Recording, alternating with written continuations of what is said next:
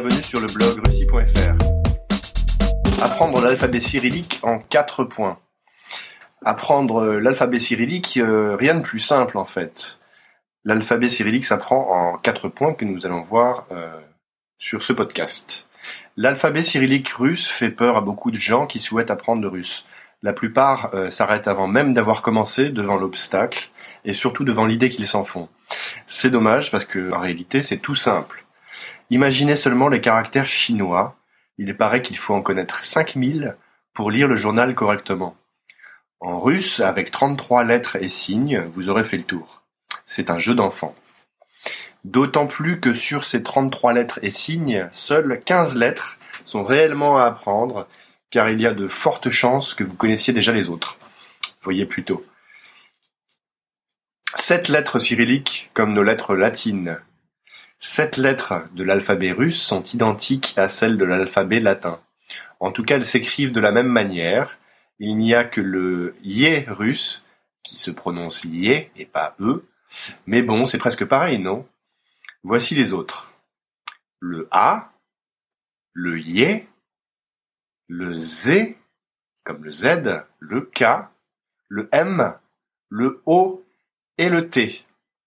Ensuite, il y a neuf lettres comme les lettres grecques. Quelques lettres sont directement issues du grec pour ceux d'entre vous qui en auront fait. Elles sont au nombre de neuf que vous pourrez euh, reconnaître facilement si vous avez fait un peu de grec. Vous y reconnaîtrez le pi ou encore le rho. À vous de jouer.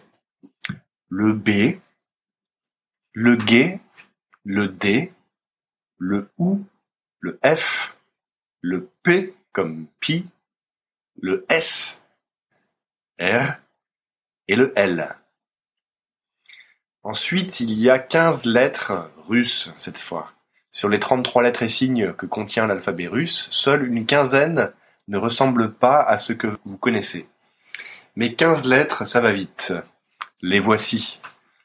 Le I le Y, le Ts, le Tch, le N, le Ch, le Ch, le Cha, le UI, le G, le V, le E, le You, le Ya et le Yo.